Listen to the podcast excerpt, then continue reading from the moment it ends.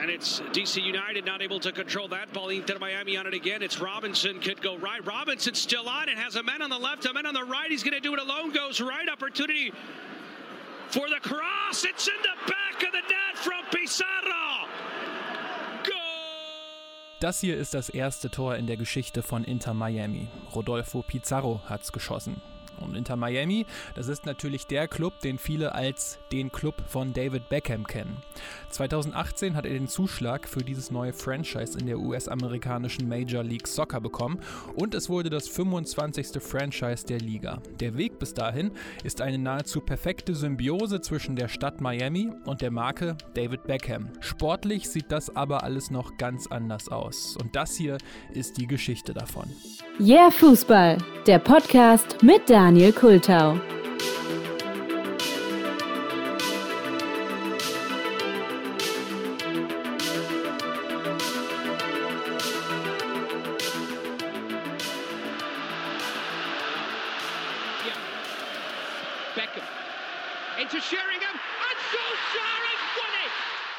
Es um Erfolge geht, dann muss sich David Beckham eigentlich überhaupt nicht verstecken. Da war der Champions League-Erfolg 1999 mit Manchester United gegen den FC Bayern München. Da war ein Weltpokalsieg. Sechs englische Meisterschaften, Pokalsiege, die spanische Meisterschaft, Supercup, Youth Cup, zwei zweite Plätze bei der Weltfußballerwahl und er schoss England zur WM 2002. Yes! Yes for England! Beckham has done it big time. Seine Freistöße und Flanken waren gefürchtet. Doch David Beckham ist mehr als nur ein Fußballer. Er ist inzwischen auch ein Stück der Popkultur. Und alles hat damit begonnen. Mit dem Hit Wannabe werden die Spice Girls 1996 weltberühmt. Der Song der englischen Girl Group landet in 31 Ländern auf Platz 1 der Charts und ein Spice Girl davon ist Victoria Adams, das sogenannte Posh Spice, also posh, elegant, fein, vornehm, das geht so in diese Richtung. Und als bekannt wird, dass die beiden ein Paar sind, also David Beckham und Victoria Adams, und sich dann 1998 sogar verloben und ein Jahr später heiraten, werden sie natürlich das Promi-Paar Englands. Und eigentlich nicht nur Englands, sondern zumindest mal in Europa. Victoria, die heißt jetzt Beckham, wird zur Blaupause einer Spielerfrau. Und David Beckham lebt danach nicht mehr nur in der Fußballwelt, sondern auch in der des Boulevards. Jede neue Frisur von ihm wird zu einem Großereignis. Er prägt den Begriff der Metrosexualität, was damals eine riesige Sache war. Und genau diese Symbiose aus seinem fußballerischen Können und seinem Leben im Glanz des Boulevards macht ihn zu einem der größten Stars des Fußballs.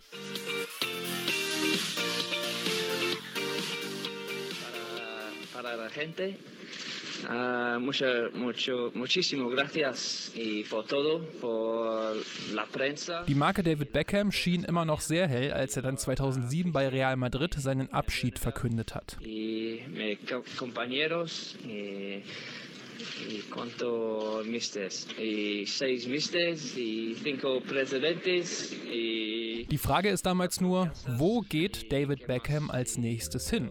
Er war damals zwar fast schon 32 Jahre alt, also schon im Frühherbst seiner Karriere, trotzdem haben viele europäische Vereine mit den Geldscheinen gewedelt und wollten David Beckham unter Vertrag nehmen. All diese Angebote hat David Beckham aber abgelehnt und ist in die USA zu LA Galaxy nach Los Angeles gewechselt. In die Major League Soccer, die von der Qualität her lange nicht mit dem europäischen Fußball mithalten konnte.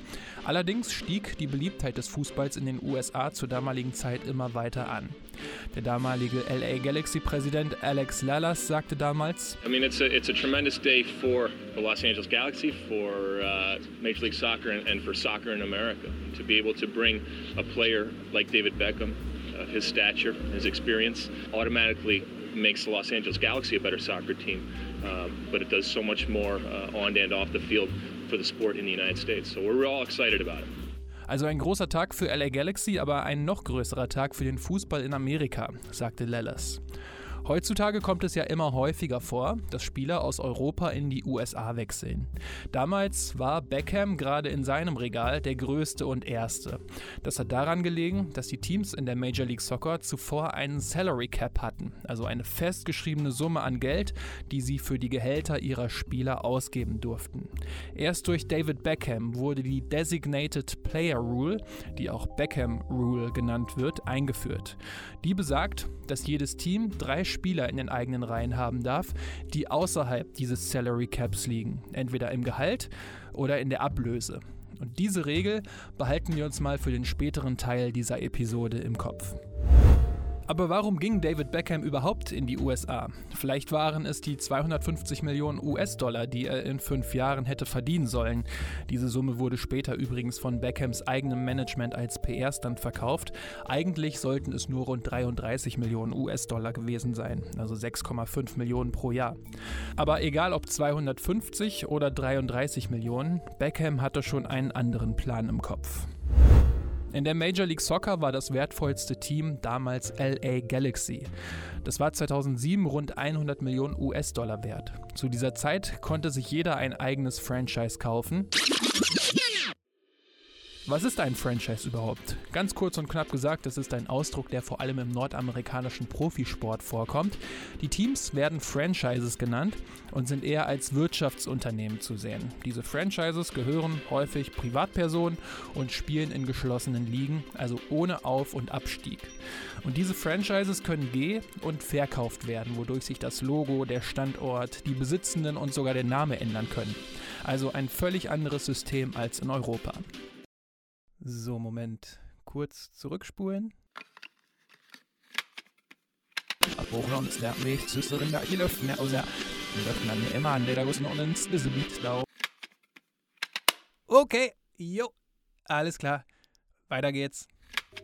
In der Major League Soccer war das wertvollste Team damals LA Galaxy.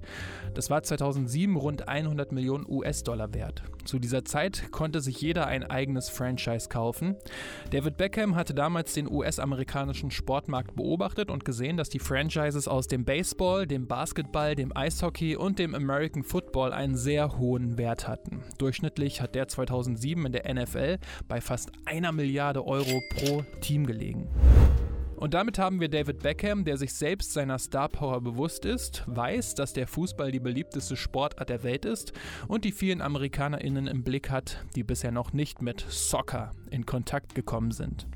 Gute Voraussetzungen für ihn, gerade weil er sich in seinen Vertrag bei LA Galaxy eine Klausel hat schreiben lassen, und zwar eine, die zeigt, mit wie viel Weitsicht er bereits damals agiert hat. In seinem Vertrag stand, dass er ein MLS-Franchise in irgendeiner Stadt seiner Wahl in Nordamerika eröffnen dürfe, und zwar für nur 25 Millionen US-Dollar, statt wie sonst üblich für 30 Millionen US-Dollar. Diesen Vertrag unterschreibt David Beckham und spielt dann noch einige Jahre, fünf um genau zu sein, bei LA Galaxy, in denen er sich zweimal zum AC Milan ausleihen ließ und dann im Alter von 38 Jahren, 2013, bei Paris Saint-Germain seine aktive Karriere als Fußballer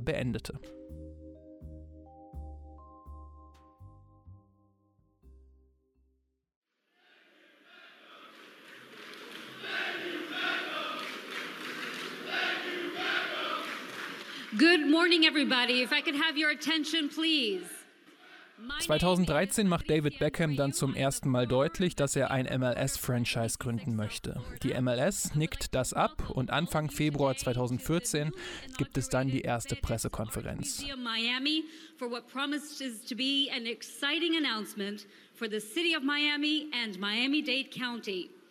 Das Wort hat der MLS-Präsident Don Garber. Thank you very much. What an incredibly historic day for Major League Soccer, for soccer in North America, and very importantly, I think for the sport of soccer in our world, because this is the first time in the modern era that an ex athlete is joining the ranks of ownership and will become the managing partner of a professional soccer team.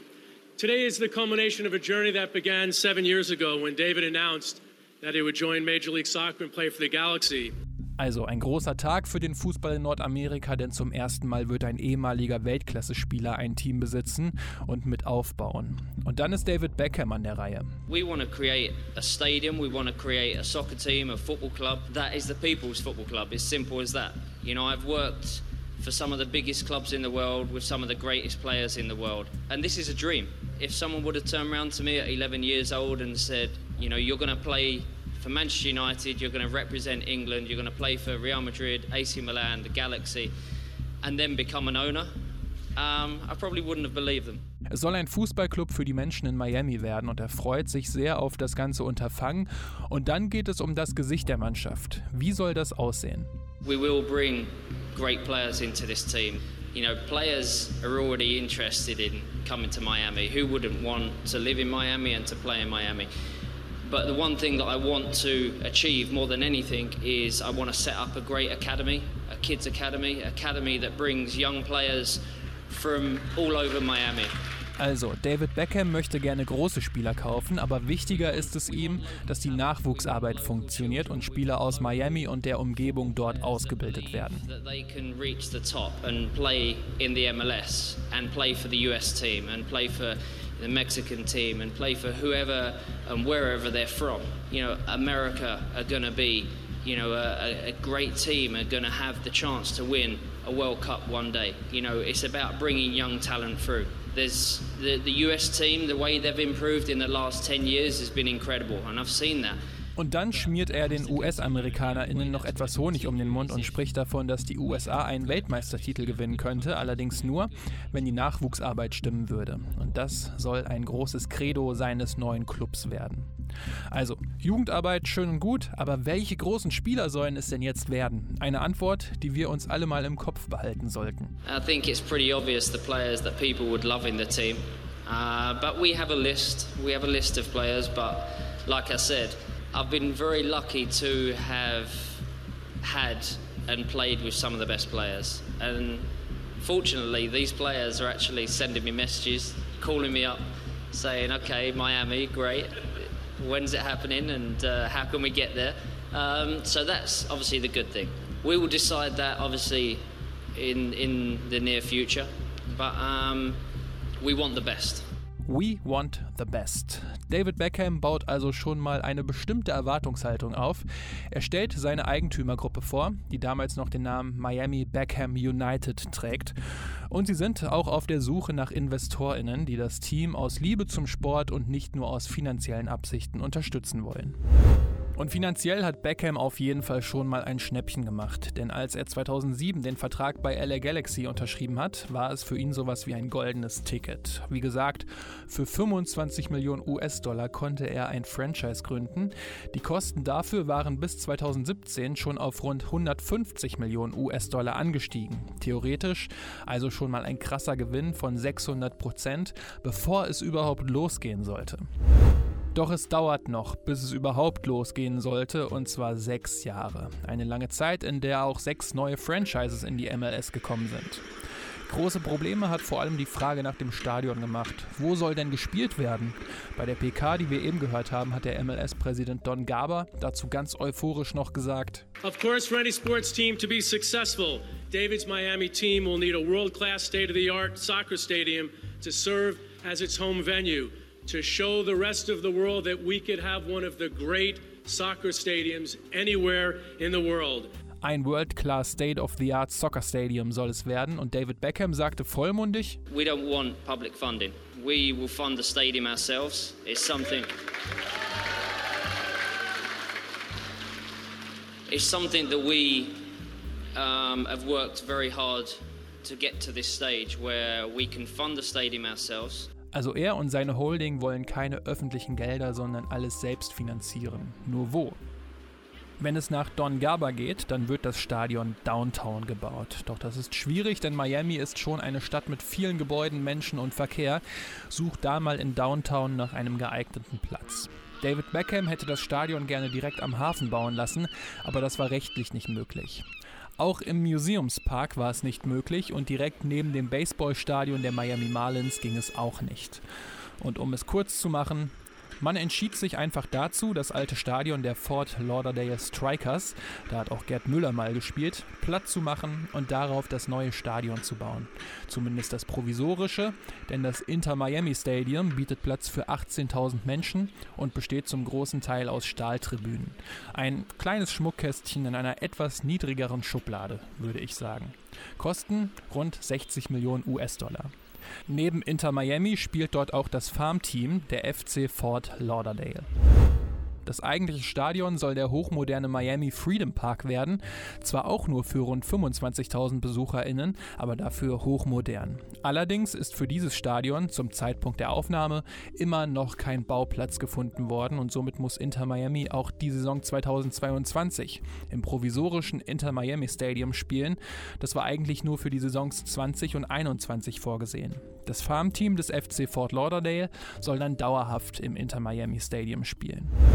Das Problem an der ganzen Sache ist, dass sich ganz vereinfacht gesagt vier von fünf Stadtbeauftragten für einen Mietvertrag aussprechen müssen. Zwei von ihnen haben sich jedoch schon vor langer Zeit gegen dieses Projekt gestellt. Und das nervt auch MLS-Präsident Don Garber. Der sagte 2019 gegenüber ESPN, es ist frustrierend. Es scheint, als würden wir in ein politisches Durcheinander geraten, das nicht von uns verursacht wurde. Ich bin sehr enttäuscht.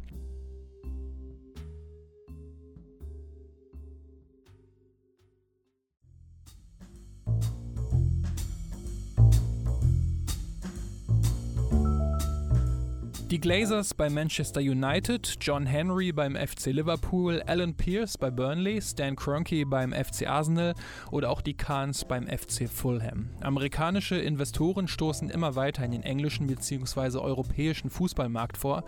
Häufig besteht ihr Ziel darin, den Club in die Welt zu bringen, ihn bekannter zu machen, um dadurch auch mehr Gewinn erzielen zu können. Was dann immer mal wieder auf der Strecke bleibt, sind Tradition, Identifikation und langfristige Planung.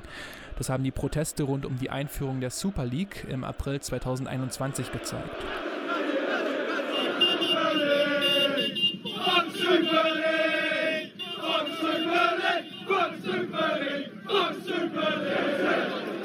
Nahezu alle Fans der englischen Vereine protestierten damals gegen die Pläne, eine Liga der Top-Teams aus Europa zu errichten.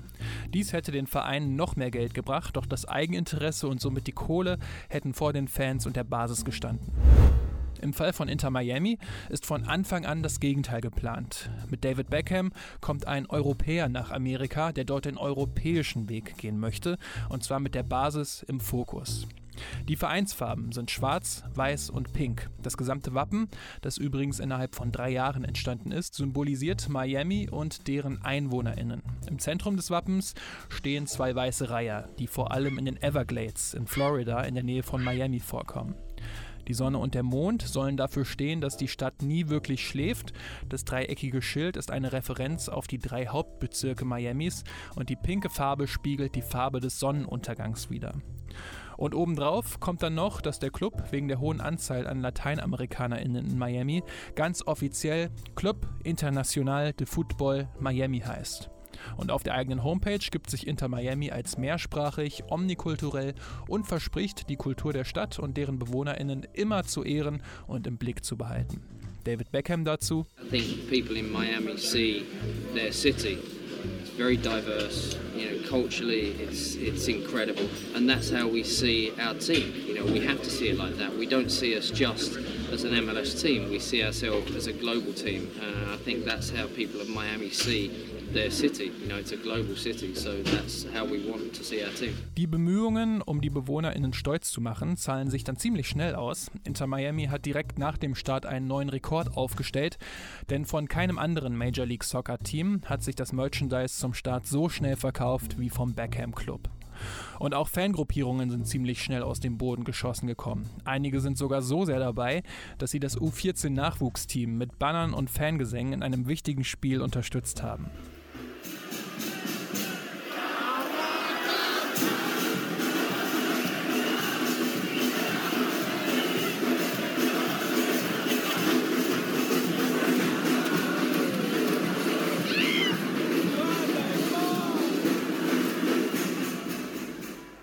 Jetzt, wo das Stadion gefunden ist, zumindest das provisorische, und Inter Miami in seine erste Saison startet, sind natürlich alle interessiert daran, wie sich das Team so schlagen wird. David Beckham hat ja schließlich 2014, also knappe sechs Jahre zuvor, einige Erwartungen aufgebaut.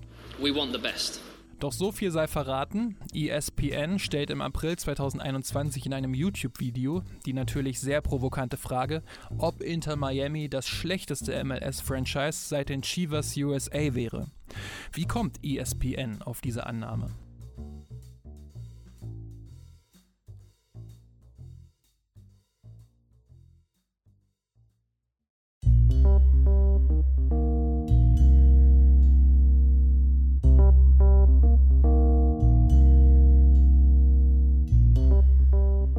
Knappe sechs Jahre hatte Inter Miami, um sich für den Start vorzubereiten, um prepared zu sein, doch es scheint ein wenig so, als wenn das immer noch zu wenig gewesen wäre. Zumindest für Inter Miami. Für den Trainerposten wurden einige Namen gerüchtet, unter anderem auch der aktuelle belgische Nationaltrainer Roberto Martinez. Doch am Ende wurde es der Uruguayer Diego Alonso. Der ist in Europa nicht sehr bekannt, war aber als Spieler in Südamerika nicht unerfolgreich. Doch als Trainer ist ihm daraufhin nicht viel gelungen und er sollte nun der erste Trainer von Inter Miami werden.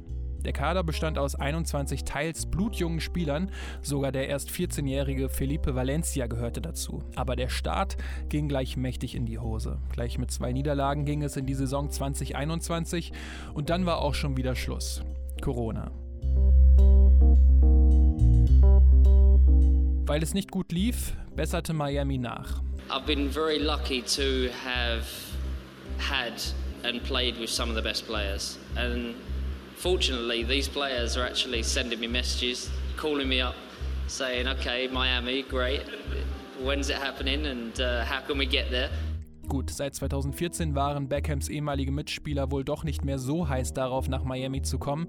Immerhin kamen dann Gonzalo Higuain und Blaise Matuidi, beide von Juventus Turin. Sind sicherlich gute Spieler, aber in den USA wurde es eher enttäuschend aufgenommen. Denn unter We want the best haben viele einfach etwas anderes erwartet. Und Anfang 2020 klang das von David Beckham gegenüber Sky Sports Football auch schon wieder etwas anders. A lot of owners in many franchises have turned around and said, yeah, we want to bring the biggest names and the best players. You know, one thing I learned from Sir Alex Ferguson is, you know, over the years, it's not about bringing the biggest names and the best players. It's, it's about bringing the right people and the right players into the into the team. So, you know, we're really happy with the squad that we have going into this weekend. We have some great, talented young players and a couple of experienced players. Yes, we, we have ambitions of bringing, you know, uh, big names into the club as well, but, you know, we'll take our time on that. Also Ambitionen dafür gibt es, allerdings hat er von Alex Ferguson gelernt, dass es die richtigen Spieler sein müssen. Auf jeden Fall ging die Saison mit Platz 10 von 14 Teams in der Eastern Conference zu Ende, wodurch für Trainer Diego Alonso schon nach einer Saison Schluss war, denn insgesamt war es sogar Platz 19 von 26 Teams. Diego Alonso trainiert inzwischen übrigens die uruguayische Nationalmannschaft. Und auch Sportdirektor Paul McDonough musste gehen. Und der nächste Tiefschlag, den Inter Miami einstecken musste, kommt von der MLS höchstpersönlich, denn ihr erinnert euch mit Sicherheit an die Designated Player Rule, also die Beckham Rule, dass drei Spieler außerhalb des Salary Caps spielen dürfen. Bei Inter Miami waren es vier. Und das ist nichts Außergewöhnliches in der MLS. Nur wurde Inter Miami in diesem Fall halt einfach erwischt. Dafür musste Inter Miami 2 Millionen US-Dollar an Strafe zahlen, die höchste, die es bisher in der MLS überhaupt gegeben hat. Zur Saison 2021 kam dann Chris Henderson als neuer Sportdirektor und der Engländer Phil Neville als neuer Trainer. David Beckham über seinen alten Freund Phil Neville. You know, I've had a, a long history with Phil, on the field, off the field. I know what he's like as a personality. I know what he's like as a coach, uh, and I know what he's like as a human being. He's trustworthy, he's loyal, um, and he's hardworking. And I think that to bring that into our club, to bring that into our training facility, not just to work with our main team, our first team, but to work with the academy children, the academy kids, the USL guys, uh, our staff, uh, and everyone that is within this club because we have to indent a DNA that runs through this club. Also viele Eigenschaften aus den unterschiedlichsten Bereichen, die den gesamten Verein und die Akademie nach vorne bringen würden. In der ersten Saison hat das, zumindest was die reine Platzierung angeht, noch nicht geklappt. Phil Neville hatte zuvor auch noch nie ein Herrenteam als Trainer trainiert. Mit Platz 11 hat Inter Miami in der Eastern Conference schon wieder die Playoffs verpasst und insgesamt war es dann Platz 20 von 27 Teams. Doch Phil Neville wird auch als Trainer in die Saison 2022 gehen. Dann auch mit Kieran Gibbs, der aus der zweiten englischen Liga zu Inter Miami gewechselt ist. Ein weiterer Punkt, der Inter Miami in Zukunft richtig auf die Füße fallen könnte, ist der Name. Inter. Inter irgendwo hab ich das schon mal gehört. Na klar, Leute, Inter Mailand, was ist denn da los? Dürfen die sich einfach so Inter Miami nennen? Das wird momentan geklärt, denn seit 2014 hält Inter Mailand in den USA die Rechte an der Marke Inter. 2019 hat Inter Mailand daraufhin Beschwerde bei der US-Patentbehörde eingelegt und die hat entschieden, dass Inter weltweit mit eben Inter Mailand in Verbindung stehen und deswegen Verwechslungsgefahr bestehen würde. Das ging dann vor ein Gericht in Florida, das ebenfalls für Inter Mailand entschieden hat. Und zum Zeitpunkt der Aufnahme soll jedoch noch eine weitere Instanz darüber entscheiden, ob Inter Miami weiterhin Inter Miami heißen darf. Gerade wenn es um die Marke geht, wäre dies ein absoluter Tiefschlag für den Beckham Club. Das sind alles Punkte, wegen denen ESPN eben die provokante Frage gestellt hat, ob Inter Miami das schlechteste Team der MLS-Geschichte ist. Der ehemalige US-Spieler Hercules Gomez, der nun als Experte bei ESPN tätig ist, erklärt diese Annahme in dem angesprochenen Video so. It's because of what they said they were going to do. Their, their self-imposed expectations. Listen, Sebastian Salazar, Hercules Gomez, Alejandro Moreno, and, and the crew of ESPN FC did not come here and say they are going to sign global global superstars. They're going to be the super club in Major League Soccer, a model for success. We didn't say that. That was Jorge Mas and that was David Beckham. And what happened? They gave you Rodolfo Pizarro and Pellegrini, who on a global scale, scale are unknowns. And then you bring, bring in Blas Matuidi and you bring in an aging Gonzalo Higuain. That's four, by the way, and you mentioned they could only have three. So you cheated in that term or in that sense, and you didn't get results. Uh, you brought in Diego Alonso, who you th- said was going to be a attacking presence and attacking attacking mind. And those of us who have covered him in Liga MX know he's a second-rate coach, Jose Mourinho, and I say that with all due respect. He's a defensive-minded coach. So it's been one promise after the other that you've not delivered. And now we have this hands-on approach from David Beckham. Whoa, whoa, whoa. Settle down, settle down. 11 changes, a lot of them championship level players. We don't know how they will adapt to what is Major League Soccer. A brand new coach who, by the way, happens to be David Beckham's best friend. Did he get that on merit? Don't think so. Mm. Will he be good? Don't know. All signs are pointing to no. Hercules Gomez fasst hier eigentlich nochmal alle Punkte zusammen und seine Argumentation ist auch nachvollziehbar. Allerdings spricht er auch ein Argument aus, was gegen die Behauptung spricht und das sind die Erwartungen. Dass ein komplett neues Franchise einige Zeit benötigt, dürfte ja klar sein und dass dann auch mal etwas schief geht, kommt eben auch mal vor. Allerdings waren die Erwartungen durch den Namen David Beckham, der ja auch außerhalb des Fußballs ein ganz großer ist, gigantisch und durch die Versprechungen, dass Inter Miami die besten Spieler holen würde und dann mit Blaze Matuidi und Kieran Gibbs, bei allem Respekt, um die Ecke kommt, dürfte viele Leute enttäuscht haben. Allerdings sind es ja auch erst zwei Saisons, die komplett während der Corona-Pandemie stattgefunden haben. Daher sollte auch einem Club mit dem vielleicht bekanntesten Fußballer der modernen Ära mehr Zeit gegeben werden.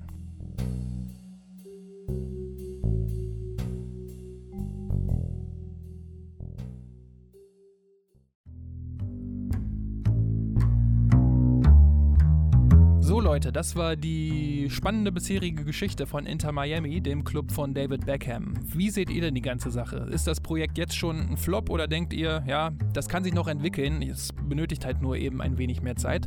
Schreibt es doch gerne einfach mal auf YouTube, Insta oder Twitter und dann können wir darüber ein klein wenig diskutieren. Und ja, schaut auch gerne mal im neuen Jahr Fußballshop vorbei, da gibt es Shirts, Hoodies und Pullover. Den Link dazu findet ihr natürlich in den Shownotes. Genau wie den Link zur Patreon-Kampagne und zu PayPal, falls ihr den Podcast dort unterstützen wollt. Vielen lieben Dank an alle, die das äh, bisher auf jeden Fall schon gemacht haben. Da habe ich mich wirklich unglaublich drüber gefreut. Also wirklich vielen, vielen Dank. Und wenn euch der Podcast sonst gut gefällt, dann bewertet ihn doch gerne auf iTunes, Spotify oder wo ihr ihn auch sonst hört. Das würde mich ebenfalls sehr freuen und dem Podcast auch sehr, sehr helfen. Ansonsten hören wir uns dann einfach bei der nächsten Episode wieder. Macht's gut und bis dann.